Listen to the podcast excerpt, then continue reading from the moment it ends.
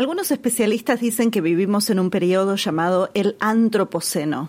Esto tiene que ver con las repercusiones y el impacto global que está viviendo nuestro planeta em, en términos de cómo está afectada la biodiversidad y el clima, sobre todo por efectos de la acción humana. Ahora, ¿qué tiene que ver un tema ambiental con los cuentos? La idea del programa de hoy es trabajar este tema porque creemos que mucho, así que los invitamos a este episodio de Cuentos y Ambiente.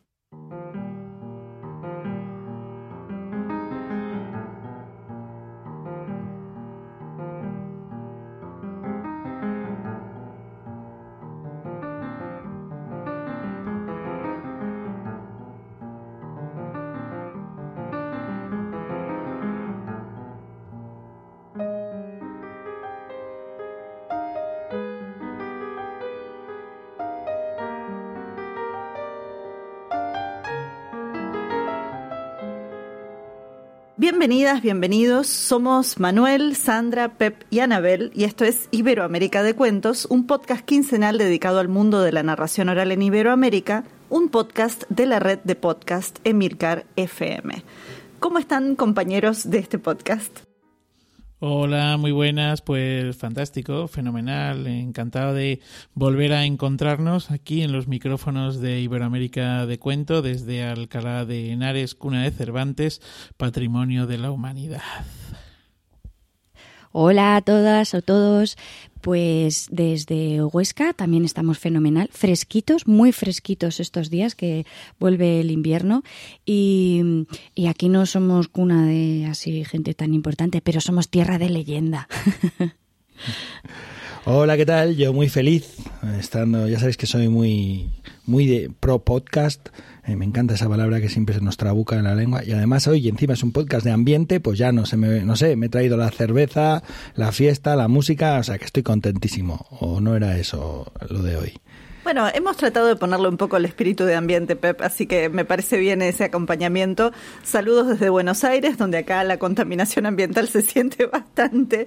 Eh, y bueno, este programa justamente donde estamos empezando ahora, que es este, el capítulo número 42, vamos a estar hablando de cuentos y no exactamente ese ambiente que estás creando, Pep, sino ah. el medio ambiente. Algo que no es exacto, sí, te das cuenta, algo que no es exactamente lo mismo que la ecología, pero que están muy emparentados que el medio ambiente es el conjunto de, bueno, factores biológicos, químicos, físicos y sociales eh, que causan efectos a largo o corto plazo. Acá es una larga definición, pero en realidad cuando estamos hablando de esto, estamos hablando de la posibilidad de factores que eh, causan efectos que pueden llegar a ser, por ejemplo, perjudiciales. Y este tema, que es un tema que en realidad aparece en la agenda de la prensa, de los medios, que tiene que ver con el calentamiento global, por ejemplo, y con un montón de discusiones respecto a impactos o incendios o cuestiones que están pasando en términos de catástrofes, o por lo menos así aparece aparecen a veces en, estos medios, eh, también están apareciendo dentro del mundo de la narración oral, dentro del mundo de, em, sobre todo, discusiones que tienen que ver con cuál puede ser la relación que tenemos como narradores orales y el activismo ambiental. Em, desde la perspectiva de que las historias tienen el poder de captar la atención de la gente. Y entonces son una forma alternativa de que estas mismas personas capten información, información relevante para tal vez transformar estos cambios eh, que bueno, tenemos la sombra de que sean irreversibles, entonces eh, no queremos eso. Y mm, en ese sentido, y por eso este, este podcast empieza con, con estos antecedentes, por ejemplo, desde hace ya dos años en Estados Unidos, que son uno de los principales países que contaminan y que han impactado a nivel mundial eh, en términos de clima, de calentamiento global, de, de, lo que a uno se le ocurra, sin embargo, vienen haciendo jornadas que se llaman Earth Up, donde se juntan con científicos, con la comunidad activista, para ver de qué forma como narradores podemos eh, aportar o sumar o comunicarnos o em, sugerir herramientas también de la narración oral para justamente revertir esto. Por ejemplo, para darle una herramienta a un científico para que pueda comunicar de forma efectiva algo que es relevante. No es lo único que ha ocurrido también, por ejemplo, eh, hace muy poquito un encuentro que tenía que ver con, y esto les hubiera interesado muchísimo, yo creo que tanto a Manuel como a Pep, como a Sandra, como a nuestros oyentes, un encuentro eh, que era sobre variantes de cenicientas, eh, donde se trabajó a través de los motivos de cenicientas y los tipos atu de cenicientas. Apareció gente de la India, gente de Australia, gente, bueno, en realidad de varios continentes, no estaban todos representados, trayendo distintas versiones y variantes para poder trabajar algunos aspectos. Pero aparte de pensar en las variantes, una de las cosas que se pensó era de qué forma estos elementos incluso simbólicos que la Cenicienta traía, podían ayudar dentro de eh, un duelo por el medio ambiente, una forma de transformar, qué mensajes también podían estar trayendo. Muy específico el cuento y sin embargo la agenda y, digamos las conclusiones que traían estas jornadas fueron eh, bastante interesantes en inglés, eh, pero bueno, podemos en algún momento buscar a ver si es que ellos han, han subido los videos de la charla y después acercar aunque sea una mínima traducción y resumen. Esto es como un poco para tener en cuenta qué está pasando a nivel del mundo de habla inglesa, pero queríamos en realidad en este episodio hablar de los cuentos específicamente. Y empezamos con una pregunta que la voy a compartir aquí con los compañeros, que es, ¿qué nos dicen las narrativas míticas acerca de esta relación que establecemos con el ambiente que nos rodea? Eh, ¿Quién quiere tomar la pues, palabra? Eh, si os parece, empiezo, empiezo por aquí porque yo creo que si vamos a hablar de naturaleza y, de cuentos, pues quizás habría que empezar por el principio, ¿no? Por la naturaleza como el espacio narrativo como el lugar donde transcurren las, las historias, donde los, los, cuentos suceden, donde los personajes se colocan. Y también, eh, bueno, se colocan, eh, se ubican, más bien que colocan, puede sonar a lo que decía al principio del ambiente. Eh, y también tenemos que pensar en el bosque como un lugar simbólico, metafórico. ¿no?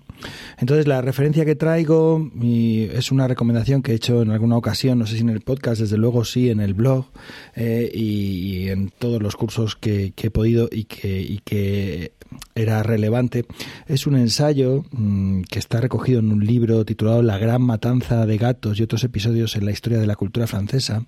Es de Robert Darton eh, y el ensayo, eh, si no recuerdo mal, se titula, a ver, el significado de Mamaoka.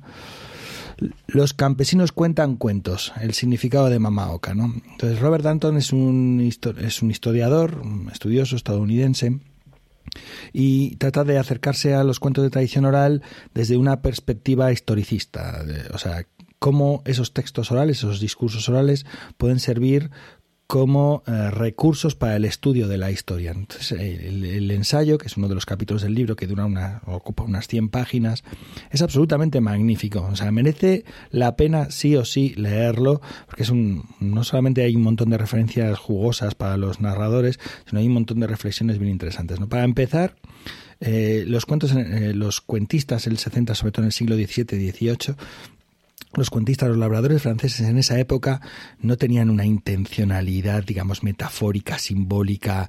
Eh, o sea, esto que hace luego Bruno Bettelheim con el psicoanálisis de los cuentos de hadas es algo completamente alejado de lo que es la voluntad o la idea de quienes contaban cuentos en esa época. Pues los cuentos contaban cómo era el mundo, cómo era el entorno y cómo era la mejor manera para desenvolverse y vivir en ese mundo y sobrevivir en ese entorno, que era eh, sobre todo un entorno cruel, ¿no? Entonces tengo alguna cita aquí eh, dice los campesinos de los albores de la Francia moderna habitaban un mundo de madrastras y huérfanos, de trabajo cruel e interminable y de emociones brutales, crudas y reprimidas. La condición humana ha cambiado tanto desde entonces que difícilmente podemos imaginar la manera como ésta era considerada por la gente cuya vida realmente era sórdida, brutal y breve. Es absolutamente increíble. Es decir, eh, él, eh, Danton, insiste una y otra vez que tener un hijo más o un hijo menos podría significar la diferencia entre ser pobre y ser indigente. Textual. Y la indigencia significaba morir de, eh, morir de hambre. Entonces, madrastras, claro, un 50% de las mujeres que daban a luz morían en los partos. Entonces, las familias estaban llenas de madrastras que velaban por sus propios hijos ¿eh? Entonces, eh, los cuentos explicaban una realidad. ¿Qué pasa? Que en el momento eh, de la ilustración, los cuentos se van alejando de la realidad. Hay un ejemplo que cita aquí en, este ensayo y, ya termino que es que esto, esto es que da para hablar, o sea, solo un podcast de esto, ¿no? y es que dice si en, si en este momento en el siglo XVII se hiciera una enciclopedia en esa enciclopedia habría hadas, brujas, elfos, duendes, todo eso estaría en esa enciclopedia como parte del mundo real, porque la gente creía realmente que eso existía, y si no que se lo pregunten a las brujas que fueron quemadas. ¿eh? Entonces, eh, con la excusa, bien, o lo que sea, pero que el hecho sucedía. Entonces, ¿qué ocurre? Con la ilustración mm, se va desgajando, se va separando y se empieza a percibir que los cuentos no explican exactamente la realidad, los cuentos son otra cosa. La realidad es otra. ¿No? O tiene un montón de elementos diversos que no aparecen en los cuentos. Y por eso los cuentos van apartándose y bueno, ya ahí empieza una andadura que acaba con los cuentos en el cuarto de los niños, en fin, tiene una historia larga, ¿no? Pero es bien, bien interesante. Claro, en ese proceso de separación de la explicación de la realidad, de la explicación del, del mundo cruel y del, y del bosque, de la naturaleza, como un sitio peligroso, salvaje, eh, poderoso, pero también al mismo tiempo un sitio donde uno puede sobrevivir si sabe cómo, eh, pues de esa separación, de ese desgaje, eh, es donde aparece, digamos, el espesor simbólico, donde aparece lo que es la metáfora, lo que son los símbolos, lo que eh, luego el ilustrado y luego más adelante nosotros, ahora que vivimos tan alejados de aquel tiempo, aplicamos o damos esos significados a eso que antes no lo tenía, sino que era ese entorno real en esa vida donde había que ser bueno, pero también astuto y pícaro para sobrevivir, ¿eh? y no había que fiarse mucho. Y, estas cosas venían todas implícitas en los cuentos. Termine con esta aportación. Sumo a esto que estás diciendo, Pep, un detalle, y es que desde la mirada no solo de la antropología, sino justamente con este rastreo que haces de Darnton y de los cuentos, eh, es en el siglo XVII donde empieza a haber una separación en la relación entre hombre y naturaleza, al menos desde la mirada filosófica. No soy filósofa, soy antropóloga, pero una de las cosas que ocurre ahí es que eh, empieza cada vez más esta construcción de la naturaleza por debajo del hombre algo que está separado. Y como vos decís, el mundo de los campesinos o el mundo de la gente eh, que convive con esto, que convive con la muerte, con la podredumbre, pero también con los nacimientos y con los ciclos de las cosechas, por ejemplo, eh, se empieza a alejar. Esto se enfatiza después en el siglo XIX con otros movimientos teóricos e ideológicos y en el siglo XX, sobre todo en los espacios urbanos, es donde esto ya deja Em, marcada esa diferencia. Eh, las ciudades donde uno le puede preguntar a un niño de dónde viene la leche y te dicen de la góndola del supermercado, por ejemplo. Entonces, ese tipo de cosas que tal vez no ocurren sí en entornos rurales o en entornos donde todavía se produce, eh, es justamente en esa semilla que vos traes de Danton, de esa época, donde se empieza sobre todo esa separación más grande. Ya estaba previamente, porque ya eh, en los libros sagrados, en muchos libros de algunas religiones importantes, decía esto de el hombre está por encima de la naturaleza, pero, eh, pero es en, ese momento donde justamente se hace ese quiebre y no sigo hablando porque si no, como decís Pep, podríamos seguir un rato largo más. Em, ¿Qué me dice del resto de los compañeros? Pues al hilo de lo que estáis hablando vosotros, a mí enseguida me vienen a la cabeza los cuentos etiológicos. Los cuentos etiológicos probablemente sean los cuentos más antiguos que tengamos y precisamente recogen los mitos originarios que fueron importantes para el hombre. Los cuentos etiológicos sirven para explicarnos cómo es el mundo, de dónde ha salido, de, de dónde vienen todas las cosas que nos rodean. Y no son grandes cuentos en extensión, eh, que también hay alguno que sí que es así más largo, pero son cuentos sencillitos, muy breves, que ayudaban al hombre a entender todo aquello que le estaba rodeando, ese paisaje, esos animales, de dónde habían salido y estos cuentos eh, siguen funcionando muy bien. Yo, pues eso, todos tenemos eh, sesiones que te han encargado para y ha habido sesiones para medio ambiente y, yo siempre he intentado meter eh, cuentitos de estos, precisamente cuentos etiológicos que explican de dónde viene el mundo.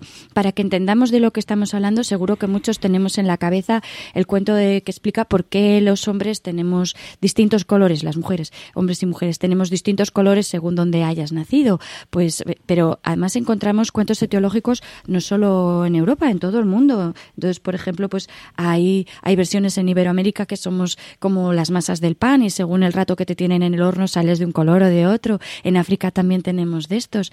Y aquí en España yo he encontrado cuentos etiológicos sobre todo relacionados con animales, explicando por qué los animales son de tal o, cual manera. O, por ejemplo, explicando eh, las formaciones que nos rodean alrededor. Aquí que estamos rodeados de montañas en Huesca, pues hay un cuentito muy sencillito que explica la forma de la montaña, por qué la sierra tiene precisamente esa forma. Y claro, si fijamos una sierra, las sierras se supone que tienen picos.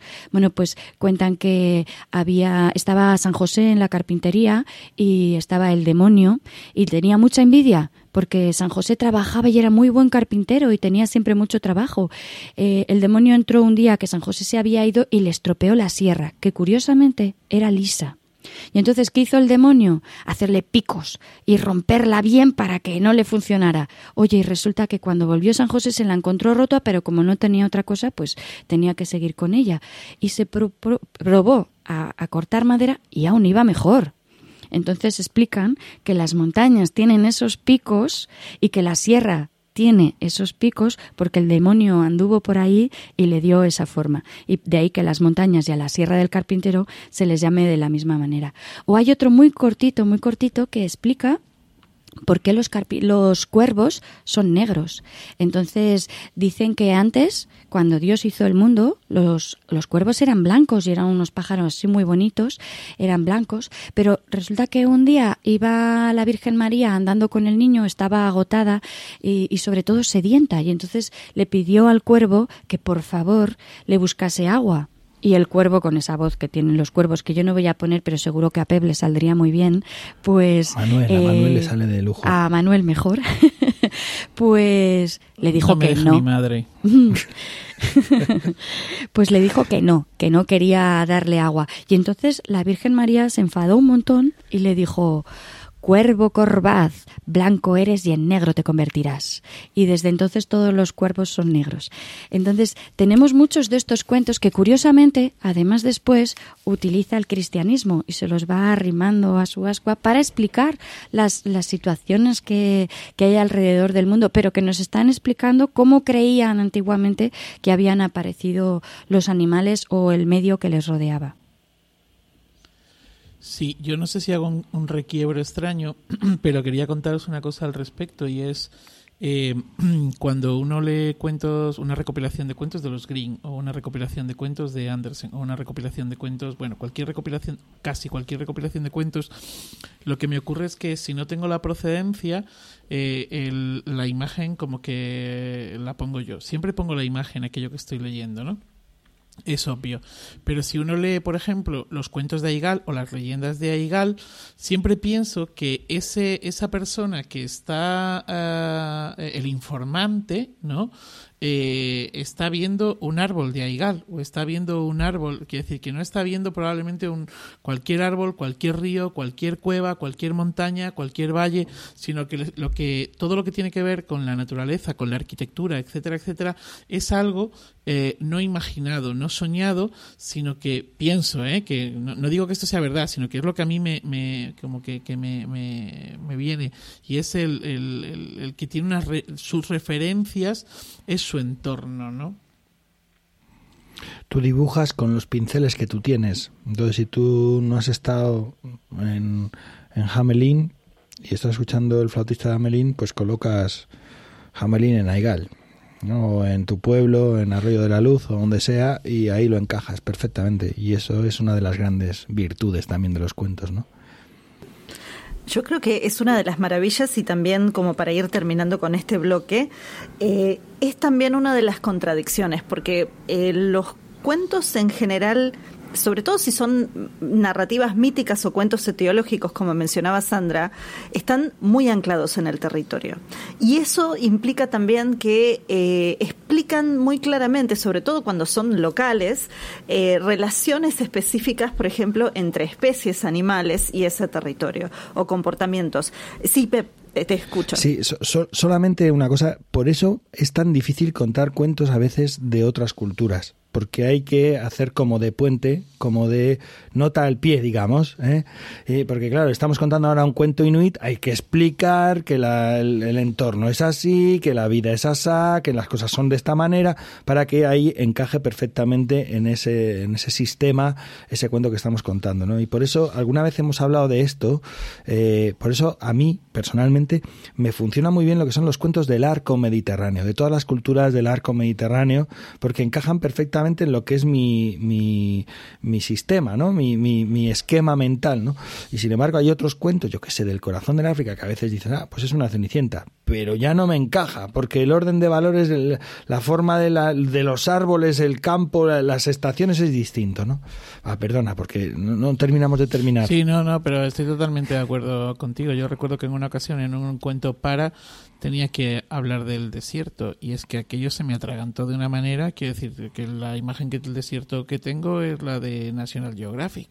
No he estado en el desierto. Venteamo negros, venteamo negros. es cierto, pero fijaros, los hermanos Grimm sí que es verdad que supieron hacer una cosa muy bien, que fue limpiar los cuentos precisamente para que valieran en cualquier lugar. Entonces tú cuando lees una Blancanieves o una Cenicienta no te lleva a un lugar concreto y la puedes situar cerca de tu casa porque limpiaron todo aquello que lo hacía local para que aquel cuento llegase a cuantos más mejor. Entonces es curioso que estos cuentos maravillosos no están ceñidos a un lugar concreto. Qué cabritos, ¿eh? Globalización absoluta.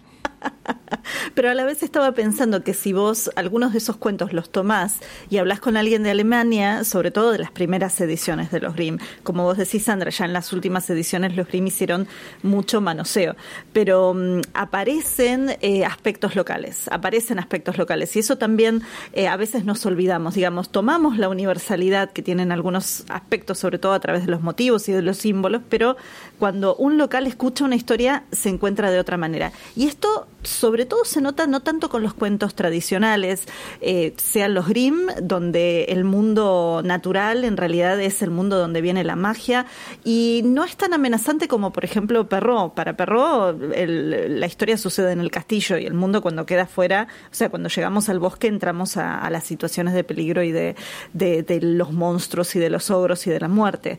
Pero pensaba, por ejemplo, que los mitos, que son lo que más eh, choca muchas veces a, narradores cuando se están encontrando, sobre todo con mitos muy alejados de nuestras propias culturas, cuando los cuentan dentro de la propia cultura, es un registro como vos decís, Sandra, de, de, por ejemplo, cómo son las montañas o cómo es esto de la sierra, eh, que tiene que ver 100% con valores locales. Y a la vez después uno lo toma por fuera y tal vez ve la parte simbólica, pero si estás en el lugar, aparece eso. En, Australia, eh, unos geógrafos descubrieron que había un mito que hacía 7.000 años que se estaba contando que tenía que ver con una inundación y una, una retirada de agua, un cambio climático, una bajada de agua en realidad en la costa australiana y ese cuento que se contaba hacía 7.000 años estaba describiendo perfectamente un evento que había ocurrido hacía 7.000 años. O sea, lo rastrearon a través de estudios y ahí de repente la historia estaba 100% no solamente anclada en, en, el lugar, sino además estaba realmente haciendo un registro eh, fidedigno de la memoria de ese pueblo en particular. O sea, hasta ahí nos llevan a veces los cuentos. Sí, Sandra. Bueno, y de hecho, a poco que rasquéis un poquito a vuestro alrededor, encontraréis leyendas que muchas de ellas están vinculadas también a la naturaleza y explican por qué la naturaleza es así. Aquí mismo en Huesca, desde Huesca la vemos, tenemos el Salto de Roldán, que por supuesto es un río que ha ido horadando la, la, roca, pero según la leyenda fue un, un, cristiano que huía de los musulmanes que saltó de una piedra a la otra, 500 metros de nada, pero como estaba en el lado bueno, pues este llegó más que... Pero tenemos la brecha de Roldán, arriba de todo, hay muchas leyendas a nuestro alrededor que lo que hacen tienen también ese componente teológico y explican el mundo a, la gente que vive en esa zona. Probablemente yo cuente la leyenda de Roldán en, pues yo qué sé, en el sur o donde sea, y no van a captar tanto como, como aquí, porque tú la estás viendo y entiendes perfectamente cuál es el territorio del que, del que estoy hablando. Y eso hace que esos cuentos vinculen precisamente más a las personas con el territorio.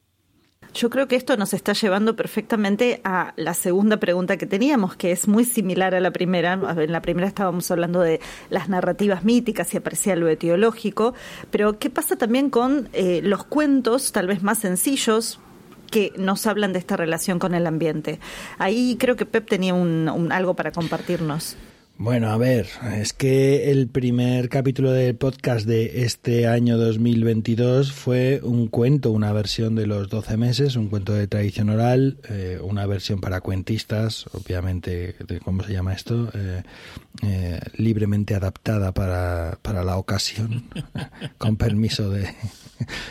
Pero que las versiones, la versión recogida creo que fue en el 36 por Aurelio Espinosa Hijo, creo recordar, eh, em, es habla de los 12 meses de las tareas agrícolas, igual que los calendarios agrícolas, igual que hay un montón de eh, em, textos o etnotextos vinculados a las labores agrícolas como refranes, o sea, hay refranes para todos los meses. Eh, yo creo recordar que en el proyecto que hicimos nosotros de los 12 meses recogimos como 300 refranes así sin rascar mucho. O sea, cualquier experto paremiólogo lo mismo te recoge, no sé, 2.000 o 3.000 refranes vinculados con los meses, que además era una cosa un poco boba también, porque claro, los refranes que funcionan aquí no funcionan en otros sitios. Eh, tú puedes decir, yo que sé, en, en, marzo asoma la cabeza el lagarto y, te, y, te, dicen en Chile, ¿y eso qué? ¿Qué quiere decir eso aquí? ¿no? Bueno, en Colombia, en Colombia es mes de abril, lluvias mil. Y es la temporada de lluvias. No, claro, pero aquí también, en abril aguas mil, también ah, se hace. O sea, hay sitios que coinciden. Bueno, bueno, pero lo, de abril es peligroso porque el refrán también dice en abril aguas mil o caben todas en un barril, porque también hay ah. abriles secos. Entonces, los refranes tienen sabiduría para todo. A mí me gusta, no hay luna como la de enero, ni beso como el primero. Qué bonito, ¿eh? nos gusta, mm, nos ha hecho así un recuerdo así. ¿eh? En enero eh, los buenos amigos ni se dan la mano ni se quitan el sombrero por el frío, ¿no? Entonces, como que hay muchos refranes, ahora he empezado con, con, enero, pero vamos, en octubre... En febrero, febrero cara de perro, que mató a su madre en el lavadero y a su padre en el leñero. Ay, míralo, ahí está. Eh, en, en, octubre, este es un poco bruto, pero eh, me gustó mucho y estuve dándole vueltas por qué, ¿no? A ver, en octubre no le toques a tu mujer la ubre, dice el refrán. Porque da a luz justo cuando empiezan las tareas eh, más duras del campo y hace falta que estén todas las manos ahí disponibles, ¿no? Entonces, como estos hay un montón que tienen que ver con lo que son las tareas agrícolas y no, no es normal que haya, digamos, refranes de los meses para los herreros, pero sí para todo lo que tiene que ver con la naturaleza. Esta es que tiene, aportación. está muy bien esa aportación porque justamente tiene que ver con esos ciclos. Y así como pasa con los mitos y con estos refranes, lo que uno se encuentra es con observaciones del mundo natural envueltas dentro de un lenguaje poético. Eh, que no siempre, muchas veces se, se descontaban los mitos como supersticiones y los refranes también, pero en realidad están anclados en la experiencia. En esa experiencia donde sí uno es parte de ese medio ambiente y no donde uno está totalmente separado y escindido. Por eso un poco esta, esta pregunta de por qué la relevancia de los cuentos frente a la crisis ambiental, entre otras cosas, es para apelar a esa, a esa sabiduría eh, que ya venía de, antemano, ¿no? Previamente. Em, pero, bueno. Hay que pensar también que, precisamente los refranes y los cuentos eran la cartilla donde todo el mundo aprendía. Entonces, esa sabiduría en píldoras pequeñitas era lo que al agricultor le permitía saber que si llueve para San Juan mm, no va a tener ni vino ni trigo, porque agua para San Juan quita vino y no da pan. O, entonces, eran cosas muy sencillitas nacidas de la observación y veían que año tras año iba ocurriendo. O septiembre, septiembre seca las fuentes o se lleva los puentes. Pues había muchas cosas que, que les rodeaban y que dejaban ya instauradas para que el que viniera detrás lo supiera. Y antes la sabiduría de los refranes estaba muy extendida. Es que cualquier cosa que hacían por casa, la gente lo iba diciendo. Y muy vinculada también al santoral, que el, santoral también se introdujo dentro de esto y según el santo, pues sabían eh, cómo iba a ir, o San Isidro Labrador, y, encontramos muchos santos que están relacionados con la, con la vida del campo. Porque, porque el santoral era el, calendario. Quiero decir que era más fácil saber que era el 15 de, de, mayo porque era San Isidro que porque era el 15 de mayo. ¿Sabes? Porque es que San Isidro, ah, vale, pues por era ese, ¿no? Bueno, pero eso, eso está... engorda el caballo. Ahora me acuerdo de, en mayo engorda el caballo. Muy bonito, muy bonito. Que no se, no se aplicaría al hemisferio sur porque es justo cuando estamos en la antesala del invierno. Pero sí pensaba que el santoral no solamente se da con el santoral católico. En muchas culturas, por ejemplo, en la cultura japonesa y en otras donde el budismo está muy presente, el templo budista era el que marcaba los tiempos, los tiempos de las horas del día, pero también a veces los tiempos relacionados a las celebraciones. Entonces, es en las celebraciones y en los festejos donde volvemos a pensar en esto del ciclo. O sea, tenemos problemas ahora para acordarnos en qué mes estamos y sobre todo después del 2020. Imagínense en ese momento que tal vez uno no estaba consultando el reloj digital, por ejemplo. Em, pero ahí, ahí tenemos varios, varios casos y me parece que los han traído muy, muy apropiadamente. Eh, una cosa más, ahora mismo no recuerdo, pero sé que hay retaílas, por ejemplo, para el tratamiento del lino, para el, los el proceso del, de la recogida de la siega, del, del aventar. hay eh, cuentos también que incluyen como esos procesos, incluso con retaílas, para que sean más fáciles de recordar y para que eh, sea esto que hablábamos del aprendizaje, ¿no? Que los cuentos de alguna forma, yo creo que lo, esto, eh, no solamente lo, cita ya Robert Darnton, sino que he oído, pues quizás Antonio Rodríguez Almodóvar y a muchos otros estudiosos, que los cuentos eran como la cartilla de los que no podían ir al, a la escuela muchas veces. Era la gente, bueno, pues era el aprendizaje que ibas a tener, el, aprendizaje que te legaban y que con él podías sobrevivir y subsistir y comprender el entorno en el que vivías y trabajar en el entorno en el que vivías, ¿no? Hay un ¿Puedo en definitiva... Todos juntos quisimos hablar al mismo tiempo. Adelante, adelante. No, que en definitiva explican el mundo. Entonces está ahí. Hay un cuentito eh, muy sencillito de una rabosa y un de un lobo, perdón, de, un lobo y un cordero que juntos siembran a media un campo. Y entonces la, eh, el lobo está muy cansado y le dice no no siembra tú que yo ya ya segaré y llega el día de segar y el cordero va y dice te toca a ti ay no no no no eh, siega tú que yo ya aventaré y, y, llega el día de aventar no no no avienta tú que yo ya esgranaré y, y y va todo el rato pasando y todo el rato va engañando con un final así también muy cómico en el que el cordero por fin se, se resarce y se queda con la parte buena, pero que va repasando todas las tareas que había en el proceso de la, de la siega, del campo. Y son los cuentos, lo que hemos dicho, es la cartilla donde la gente aprendía los pasos que había y lo que tenían que hacer. Como el del labrador que engaña al diablo que le dice, venga, elige, ¿tú qué quieres coger? ¿La parte de arriba o la de, abajo? Entonces, ha sembrado patatas y el diablo dice, no, no, la de arriba, la de arriba. Y le da la parte de arriba, se queda la... ¿no? Y al, año siguiente, ¿cuál quieres? No, no, ahora quiero la de abajo. Y siembra trigo. ¿no? Entonces, también te va explicando que hay que ir cambiando los, eh, los sembrados, la rotación, la, rotación de... todo esto va apareciendo en los cuentos que, claro, uno no está escuchando los cuentos y, tomando notas, vale, pues hay que arar en enero, luego vinar, revinar, tal, sino que vas escuchando y de forma natural sabes que tienes que ir rotando, que tienes que ir haciendo esto, lo otro. Esos son absolutamente maravillosos. Y dentro del mundo este de estos cuentos también tenemos todo lo que son los consejos, que hay poblaciones originarias, por ejemplo, aquí en Argentina, que ya es un género propio el tema del consejo. Y son consejos que tienen que ver con eso, con cómo ir a cazar, cómo, y muchas veces se anclan después en un relato. Eh, y esto que vos traías, Sandra, de justamente este, este lobo, por ejemplo, y ese cordero, también hay cuentos que tienen que ver con relaciones entre animales.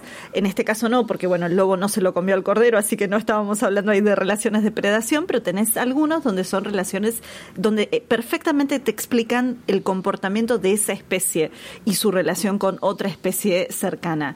Em, hace un tiempito en el grupo de Telegram yo había compartido un video que habían mandado la gente de Singapur, eh, que habían hecho un cuento en conjunto en distintas lenguas y era sobre eh, una lagartija, un gecko, que no puede dormir y no puede dormir porque hay ciertos animales que hacen ruido y en realidad ese cuento repasa toda la cadena trófica de lo que se alimenta el gecko hasta la temporada de lluvias. Entonces, si no hay lluvias, no hay esto, si no hay esto, no hay aquello, si no hay esto. O sea, un cuento acumulativo, pero que a la vez está dándote eh, la información de qué animales hay en esa temporada y qué cosas no tenés que matar o tenés que mantener para que no te pierdas de comer o no te pierdas de, digamos, algún, algún tipo de actividad que sustenta tu vida.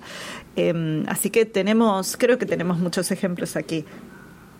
Em, si les parece, vamos a pasar ahora saltamos de los cuentos tradicionales un poquito, algo de esto que estuvimos escarbando apenas, y vamos a ir al mundo de la literatura infantil y juvenil. Y aquí les pregunto qué ejemplos conocen o qué ejemplos conocemos que tengan que ver o que apunten a esta temática. Es interesante pensar en algo, y ahora le voy a dar la palabra a Manuel, pero es interesante pensar también que ustedes ya han mencionado esto de contar para que también es todo un factor. Y hay muchos libros para, pero ¿qué nos traes vos, Manuel? A ver, hay muchos libros para eh, y, son muchos de ellos una basura.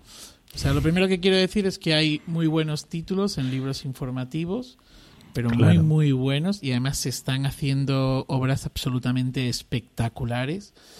Pero lo que se trata de literatura, bueno, literatura infantil o pseudo literatura, o literatura homeopática infantil, yo que sé, que no tengan ya desde el título un planteamiento hiper explícito, moralizante, adoctrinante y demás, pues son pocos, ¿no? Al menos los que yo conozco. No voy a citar a ninguno de estos que no me gustan y que creo que son auténtica basura, pero basta con imaginar posibles títulos como El Capitán Basurín, El Superhéroe del Reciclaje y chorradas similares. Yo traigo aquí tres propuestas. Yo quiero el de chorradas similares. ¿Dónde lo, ¿En qué editorial está? Igual tienes un filón ahí. en palabras del candil no está, Chorradas similares por Manuel Castaño. Hoy sí, sí. esto lo vamos a ilustrar nosotros, sí. Digo que traigo tres, tres propuestas. Una menos conocida, creo, y otras dos de las que seguro pues que nuestros oyentes ya han tenido noticia y probablemente las han contado. Empiezo por la menos conocida, se titula A lomos de caballo, es un libro álbum o una novela gráfica o un híbrido muy bien resuelto de Daniel Piqueras Fiz y publicado por la editorial Narval. Todo en él está sumamente cuidado, no solamente las ilustraciones, también un texto mínimo y muy medido. Cuando digo mínimo es que no, he contado las palabras, pero no creo que superen las 15 o 20 palabras y tres onomatopeyas. Eh, el formato, las guardas, la manera de empezar ya contando la historia desde el título e incluso dejando los créditos del mismo pues para, para el final. Daniel utiliza el blanco de la página y el negro del trazo propio del, del cómic y esto lo acompaña de cuatro colores que a su vez forman parte de la historia, azul, amarillo, rojo y verde. Rara vez hay una ilustración que tiene más de dos de estos eh, colores y los colores, el uso de los colores está contando la historia.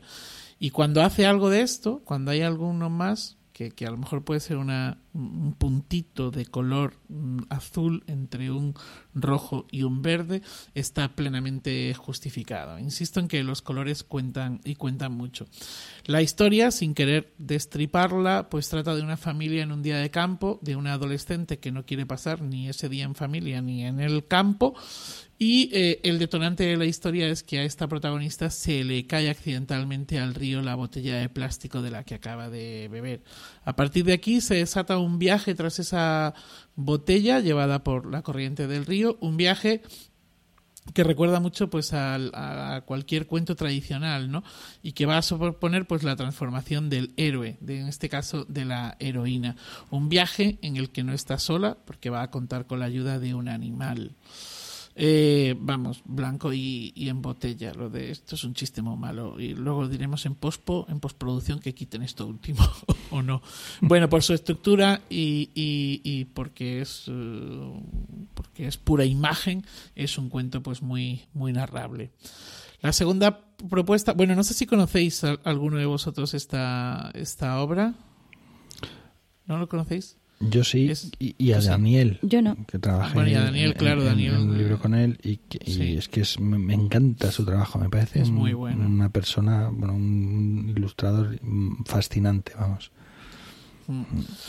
La segunda propuesta, eh, hace ya mucho tiempo que la venimos contando en Legolas, es la de Yo no he sido, eh, el título es Yo no he sido, y además debo agradecer a Pep que me pusiera sobre la pista de esta historia en su momento en el que andábamos ahí con eh, pues con un cuentos cuentos para y entonces pues este apareció ahí me puso nos puso sobre la pista. Está publicado en Calandraca y ha sido ilustrado y escrito por Christian Bolt seguramente este es mucho más conocido como decía antes que el anterior y aparentemente aparentemente es un cuento circular acumulativo que se presta a la oralidad a la retaíla a la repetición. Sin embargo además de todo esto el cuento nos habla de una manera muy sutil de la importancia de cada ser vivo en su ecosistema de manera que si sacrificamos a uno de ellos, el resto del entorno y la manera de relacionarse del resto de los seres vivos pues se rompe y puede tener consecuencias eh, imprevistas. No sé si Pep, tú quieres aportar algo más sobre este título porque sé que eres un buen conocedor y contador de esta historia. No, no, eh, a mí me parece magnífico y como ejemplo eh, de los cuentos que tienen valor en sí mismo.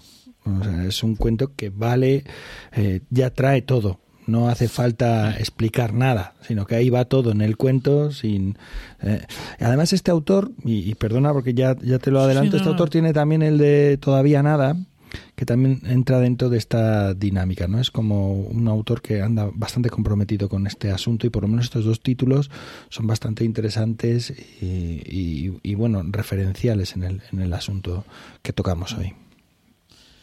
Y el tercer título eh, que traigo es Frederick de Leo Leoni. Eh, quizá os sorprenda, es todo un clásico.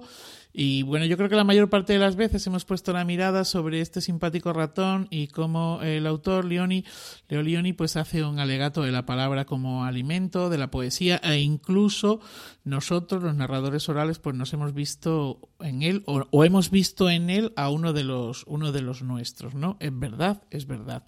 Pero yo creo que el autor también nos pone sobre la pista de las estaciones de la siembra y la cosecha, de lo que hemos estado hablando aquí, porque ¿qué es lo que hacen el resto de ratones de la familia de Frederick?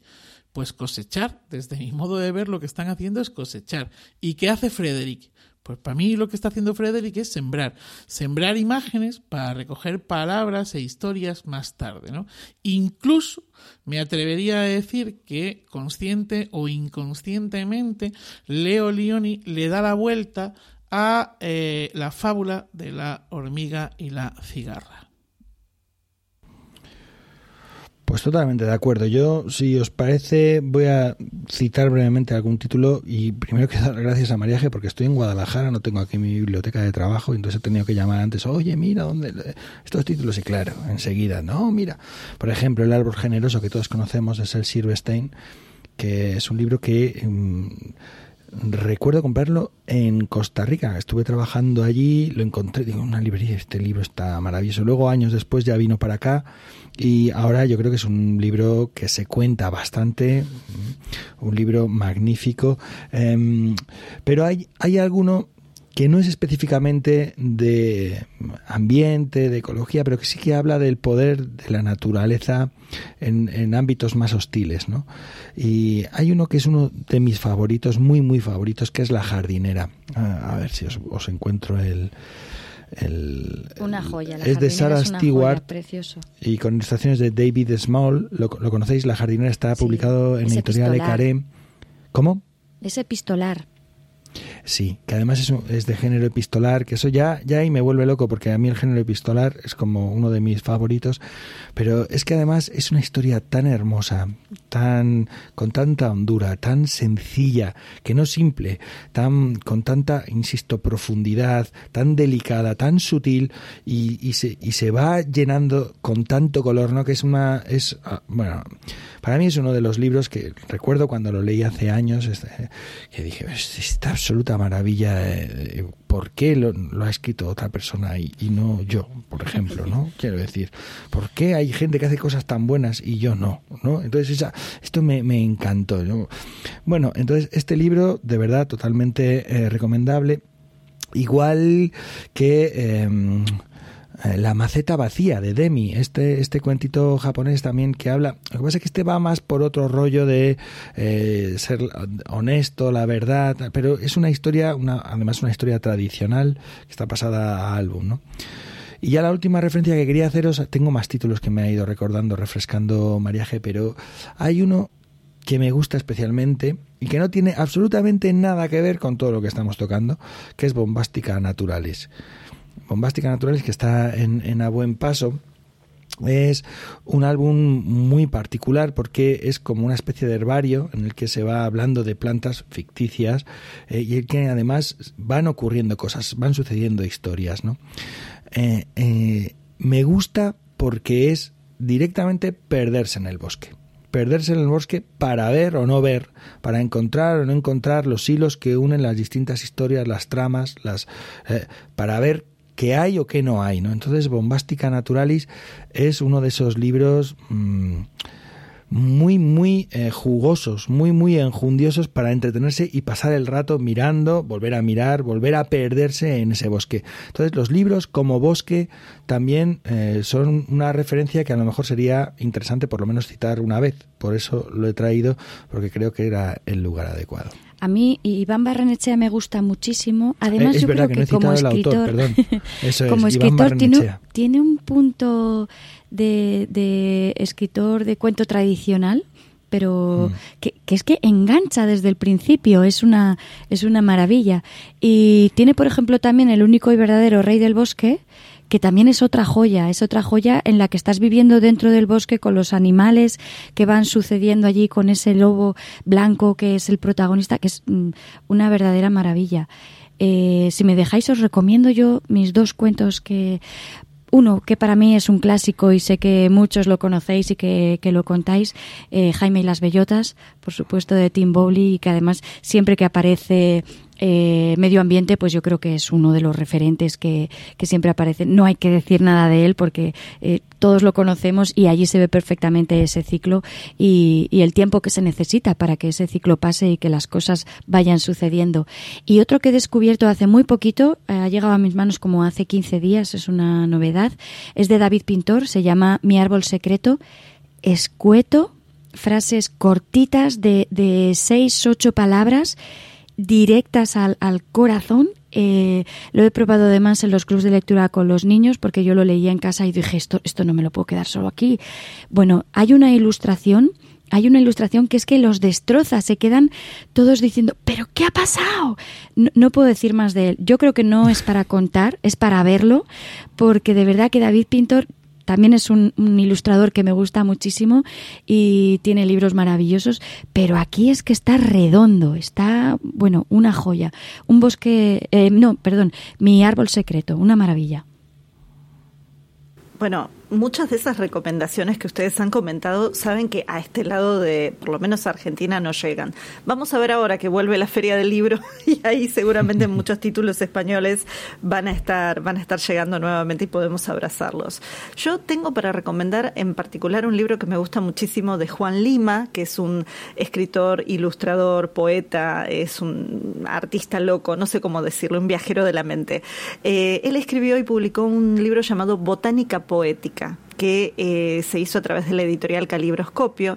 Y en ese libro que pensando un poco en la descripción que Manuel hacía, toma los tonos de verdes, los fondos son todos verdes, eh, y hay un juego de imágenes y poemas eh, con bastante también un, bello sentido del humor que es muy característico de Juan, donde hace referencia a frutos, semillas, plantas, eh, y les traje un, un fragmento de uno que dice la secuoya, que es una semilla, la secuoya, un árbol de primera magnitud, el más alto del mundo, el más antiguo, ante el filo del hacha tiembla como una hoja, y su semilla emite una señal que todos quisiéramos oír.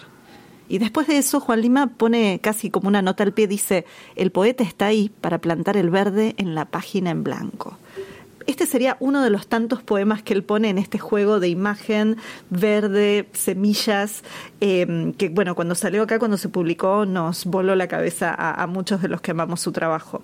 Y después, eh, otros libros que yo pensaba así de clásicos o que me impactaron y que podrían ser para son de Adolfo Serra, eh, El bosque dentro de mí, que es un libro álbum que no tiene palabras y que a través de esas imágenes uno puede justamente apelar a este lado salvaje del imaginario que también aparece en los cuentos tradicionales. Eh, ¿Quién come a quién? Este ya es un libro que es un poco más eh, en, función de la biología, porque lo que hace a través de una serie de ilustraciones es animal que se come a otro animal que se come a otro animal y en cada hoja vamos pasando de uno en uno. Ese también acá fue publicado por Calibroscopio. Y para mí un favorito clásico que seguramente este sí lo conocen, el topo que quería saber quién se había hecho aquello en su cabeza, de Wolf Elbruch, eh, o Elbruch, mal pronunciado, em, es mi regalo clásico para los niños de 5 años, si es que consigo el libro, porque además una de las cosas que tiene en ese juego de que el topo quiere saber escatológicamente qué es lo que tiene en su cabeza, es que uno además puede ver información real de cómo es aquello que se hizo en su cabeza y cómo es lo que otros animales hacen. Así que en ese sentido también es un interjuego entre el mundo natural y, este, este sentido del humor que él tiene. Y mm, pensaba también para más para adolescentes o para niños que, digamos que están en, en, el tiempo de preguntarse o de buscar imágenes de héroes y heroínas, que las biografías, hay algunas muy buenas biografías escritas sobre activistas ambientales. Eh, de adolescente eh, cayó en mis manos un libro sobre Diane Fossey, que fue eh, una mujer que trabajó sobre los gorilas en la zona de Ruanda y que fue asesinada por el trabajo que ella hizo y que salió una película después de esto. Y recuerdo que cuando vi la película... Gorilas, gorilas en la niebla. Sí, Gorilas en la niebla, qué buena memoria la tuya, Pep. Exactamente. Y el libro era la biografía de ella, hasta la muerte inclusive. Eh, y me acuerdo que me impactó fuertemente y tuve que buscar Ruanda en el mapa. Eh, quería saber más sobre esos gorilas y sobre el trabajo. O sea que también ahí tenemos, digamos, una biografía que sería una historia bien contada. Eh, también tiene ese juego, digamos, es más directo, es un contar para, pero es un juego también que, puede que puede capturar nuestra imaginación. Y esto me lleva a la casi última pregunta de este encuentro de hoy, que sería que les pregunto a ustedes, ¿qué historia capturó su propia imaginación respecto a temas ambientales? ¿Qué noticia tal vez medioambiental se quedó con ustedes? Justo yo menciono a Diane Fossey, Gorilas en la Niebla, pero podemos hablar de temas más actuales y acá Pep quiere la palabra. A ver, eh, yo voy a salir ahora mismo de los, de los libros, de los cuentos y voy a reivindicar algo que, por, por ejemplo, aquí en España fue eh, fundamental, que fue la figura de Félix Rodríguez de la Fuente y de la, de la digamos, eh, creación de esa conciencia ecológica mm, con los documentales del hombre y la tierra. Eh, y bueno, en la actualidad, además de que existen grandes documentales, etcétera, audiovisuales, el ámbito del podcast me parece un espacio bueno también porque el podcast eh, es otra forma de oralidad enlatada, pero eh, son historias en muchos casos contadas, ¿no? Yo os, hablaba antes de, de, grabar el capítulo que yo soy muy seguidor de podcast de historia y de podcast de divulgación científica porque en realidad están contando historias. Muchas veces, pues igual aquí en, en Emilcar FM tenemos bacteriófagos que te está contando de pronto cómo son las bacterias o los fagos que se comen las bacterias y te lo está explicando de manera que tú dices, madre mía, qué película, ¿no? O sea, me está contando una cosa y, eh, por ejemplo, hay algún otro podcast como Catástrofe Ultravioleta que eh, son absolutamente fascinantes. De pronto un capítulo dedicado a los lobos o un capítulo dedicado a la Antártida o un capítulo de... eh, está contado de manera que es como tiene esa estructura narrativa de cuento y eh, no solamente maneja todos los recursos de oralidad, todos los recursos de las narrativas que ahora llaman esto del storytelling que a mí me pone pues nervioso, pero eh, todo esto que los cuentistas hemos estado haciendo desde hace tanto tiempo, aprovechando esos recursos para acercarnos el ambiente, el medio ambiente, el entorno, eh, el mundo donde vivimos, el ecosistema en el que habitamos, para ser capaces de conocerlo y claro, ya sabemos que gracias al conocimiento puede haber el amor y puede haber el respeto. ¿eh? Sin, conocimiento no, no, hay, no hay nada más. Y esta es mi aportación última de este podcast, compañeros. Que es una, una gran aportación. Antes de pasarle la palabra a Manuel, quería decir que acá en Argentina vino Eduardo Sáenz de Cabezón, que es un matemático que bueno se ha hecho muy conocido además por sus charlas TED, por es amigo eh, nuestro. es amigo, buenísimo. Claro, era cuentista, lo conocemos muchísimo porque él empezó contando. Bueno, ha llegado aquí, eh, vino hace ya varios años y una de las cosas que hizo fue generar semilla en mucha comunidad científica de aquí. Eh, no tanto en narración, debo decir, o sea, no narran tanto, hacen un poco más de stand-up científico, pero de todas maneras, eh, esa semilla de la palabra, digamos que era algo bastante necesario para por lo menos la comunidad científica argentina que mira mucho hacia su propio ombligo, y para poder comunicar mejor, como vos decís, y que la gente conozca y aprecie, y quiera y cuide. Oye, una, una, anécdota sobre Eduardo. Él estuvo en la primera escuela de verano de AEDA y vinieron varios compañeros, algunos compañeros y compañeras suyas que eran científicos que querían dar ese paso y, para aprender los rudimentos de la narrativa oral, digamos, eh, pues venían ahí a, formarse en la escuela de verano un par de años o tres. Estuvieron viniendo algunos compañeros y compañeras. Ahora no, en la de La Rioja. Las dos que hicimos en... Eso es, en La Rioja y en Ezcaray. Sí. Nada, pero un amor. Me alegro muchísimo que le esté yendo también y que esté prendiendo tanta, tantos fuegos. Yo, mm, a mí me interesa especialmente, hay un programa en Radio Nacional de España, en Radio 3, que es El Bosque Habitado y que cada vez que tengo tiempo los domingos por la mañana de escuchar el programa, disfruto mucho. Y concretamente en este programa hay dos personajes, a veces hay dos personajes, dos personas, más que personajes, perdón, dos personas que son Raúl eh, de Tapia, que, que, bueno, su nombre así de, tiene el seudónimo de Raúl Alcanduerca y que, bueno, pues que hace una serie de intervenciones en las que eh, bueno, pues, pues brota el cuento de él, brota el cuento y esto que decía Pep, ¿no? La manera de, de contar las cosas. Y él junto con, con, Joaquín Araujo, que también es otro gran eh, divulgador y que, bueno, pues que es rara la vez en la que en alguno de los programas pues, pues no podemos escuchar alguna, algún cuento, alguna, bueno, una composición literaria, eh, poética o de prosa o de prosa poética que, que componen precisamente eh, con, el tema que se está tratando o, no, pero que, eh, bueno, me gusta mucho, me gusta mucho el programa y me gusta mucho eh, lo que aportan tanto Joaquín como, como Raúl. Y creo que también a Raúl Vacas le he escuchado en alguna ocasión, poeta y amigo, le he escuchado en alguna ocasión también intervenir en, en, el programa este con algunos de sus, de sus poemas. bueno, pues, pues ya está. Es que hicieron un capítulo dedicado a Raúl Vacas. Además, súper bonito también con todos los árboles que tenía plantados, ligados a otros escritores. Un programa también súper chulo. Soy muy fan también del, bosque habitado. Eh, pero a mí yo si hubo alguien así que me marcó eh, como que me hizo un clic en la cabeza fue Wangari Matai que también es muy conocida y que también muchos narradores utilizan también tanto en, la época del 8 de marzo suelen contarse mucho el, cuento de, de, la vida de Wangari Matai y toda la revolución que hizo en el mundo de la mujer en África pero también el, movimiento del cinturón verde que ella comenzó allí y que se ha ido extendiendo por, por toda África. Y no sé bueno ahora no recuerdo la barbaridad de, de millones de árboles que se han que se han plantado gracias al, al, trabajo que ella ha hecho.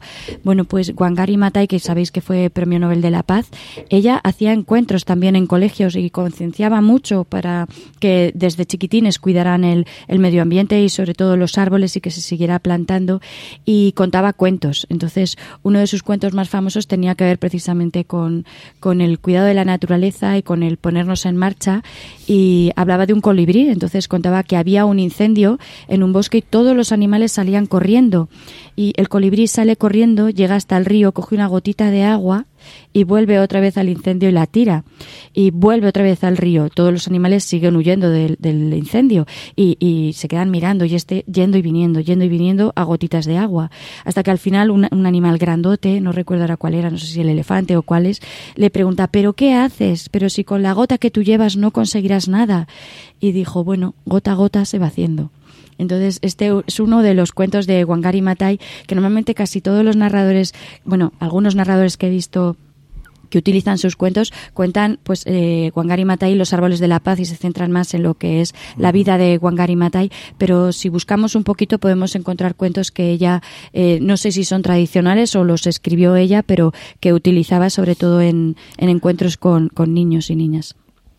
Oye, ya para cerrar las recomendaciones y al hilo de Wangari, el, un gran, gran referente que no hemos citado, mm, pero que por, por quizás por muy, muy evidente, ¿no? El libro de Jan ¿no?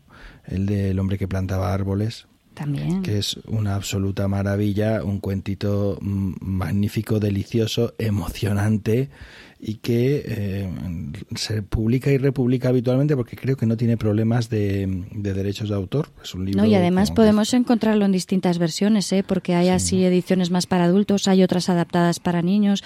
Yo creo que hay incluso hasta cómic. Mm. Mm, es, es un, un, cuentito, un libro absolutamente maravilloso también. Y ya está. y, y, de todas maneras, con esto que ustedes están diciendo, me dan el ancla para pensar en eh, que este tema por eso es que está apareciendo cada vez más con más fuerza a través de la comunidad de cuenteros y cuenteras y cuentistas en, todo el mundo. Digo, así como tenemos a estos ejemplos que han traído ustedes, Franz Stallings es una narradora norteamericana que desde hace muchos años viene trabajando con la comunidad científica, haciendo un poco lo que hace Eduardo en esto de formarlos y ablandarlos y darles herramientas como narradores, pero también está haciendo mucho con la comunidad de narradores. Y una de las cosas que ella dice es que como narradores tenemos muchas historias que son no solo para desalentar respecto a la crisis que ocurre en este momento, sino también para esperanzar, porque algo que necesitamos es mantener esa esperanza de que esta situación de una manera u otra la podemos transformar. Y por el otro lado, como este cuento del colibrí que trajiste vos, Sandra, eh, hay historias que son para inspirar a la acción.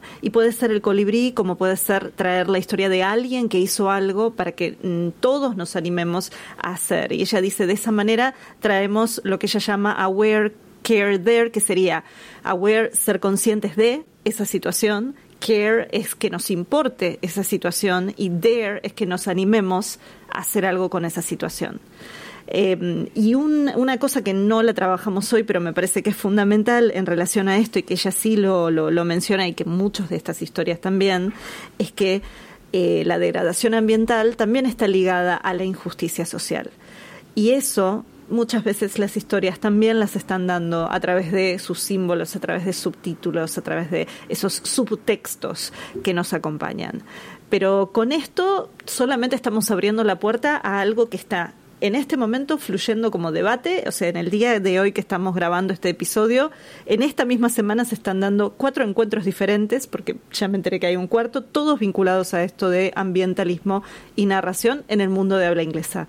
Tal vez en las acciones del mundo de habla hispana hay un poco más, y, pero está tal vez un poco menos eh, aunado pero acá les dejamos también la pregunta de a ustedes, a los que nos escuchan del otro lado, ¿qué conocen? ¿Qué los inspira? ¿Con qué se animan? ¿Y qué acciones estamos tomando? Y con esto solamente nos queda despedirnos. Así que nos despedimos en, digamos, invitamos a Sandra, a Pep, a Manuel y finalmente a mí a despedirnos. Bueno, ha sido un placer volver a estar con vosotros aquí, compartir este ratito de cuentos, de grandes aventuras. Y, nada, creo que voy a despedirme con una frase que a mí también me impactó mucho, que es muy sencillita, pero que dice que en cada semilla cabe un árbol entero. Bueno, magnífico. Yo después de eso no tengo nada más que decir, que ha sido un placer. Y os mando abrazos, cuentos y, y nos encontramos en unos días con los siguientes capítulos. Chao, chao. Chao, chao, Pep. Chao, chao. Sandra. Y gracias Anabel porque hoy Anabel se estrenaba coordinando un capítulo. Y tenemos que contaros que justo cuando estábamos arrancando sonó un timbre. En mi casa. Sí y este o sea quiero decir que, que esto de grabar un podcast parece que es fácil pero no es tan fácil. Esta es la tercera o cuarta no eh, versión. Sí y, y nada, eh, Anabel, eh, matrícula de honor en este la coordinación de este de este capítulo. fantástico. Qué tensión, Sandra, qué tensión. qué tensión, qué tensión, Sandra. A Sandra la emplazamos próximamente a coordinar uno. Podrías coordinar uno así como las salas de audio, ¿sabes? Estos que hacemos de contar cuentos, que yo ya he coordinado dos de esos. Ya te lo sabes, has participado, así que te emplazamos a uno de esos. Y nada más, gracias a los oyentes por estar ahí y a vosotros a, ti, Pep, y a vosotras por compartir esta locura conmigo. Gracias. Y yo agradezco la paciencia de mis compañeros porque el tema fue un tema que nos entusiasmó, pero bueno, ahí hubo, como dicen, un timbre sonando y algunas otras cosas que, que hicieron que empezáramos de otra forma. Pero bueno, gracias nuevamente y saludos desde Buenos Aires y nos estaremos encontrando en el próximo episodio. Mientras tanto, les recordamos que esto es Iberoamérica de Cuento, un podcast quincenal dedicado al mundo de la narración oral en Iberoamérica y realizado por Pep Bruno desde, bueno, en este momento Guadalajara, por Sandra Araguaz desde Huesca, por Manuel Castaño del Legolas Colectivo Escénico desde Alcalá de Henares, no es pariente mío, y Anabel Castaño desde Buenos Aires, que justamente he tenido el privilegio de coordinar este cuadragésimo segundo capítulo del podcast. También les recordamos que Iberoamérica de Cuentos forma parte de la red de podcast de Milcar FM y que pueden consultar y comentar todos nuestros contenidos en las plataformas más importantes de podcast y en Emilcar FM barra de cuento, donde tienen acceso a nuestras cuentas en Twitter y en Facebook. Gracias, J, como siempre, por acompañarnos. Gracias, Joan, por la música. Abrazos a Andrés y a Nicole, que todavía nos siguen acompañando hacia a la distancia en su licencia y gracias a todos los que nos están escuchando, acompañando y dando sentido, en esto me estoy copiando de una palabra que dijo, una frase que dijo Pep, dando sentido a esto que hacemos. Nos encontramos en el próximo episodio y en los cuentos.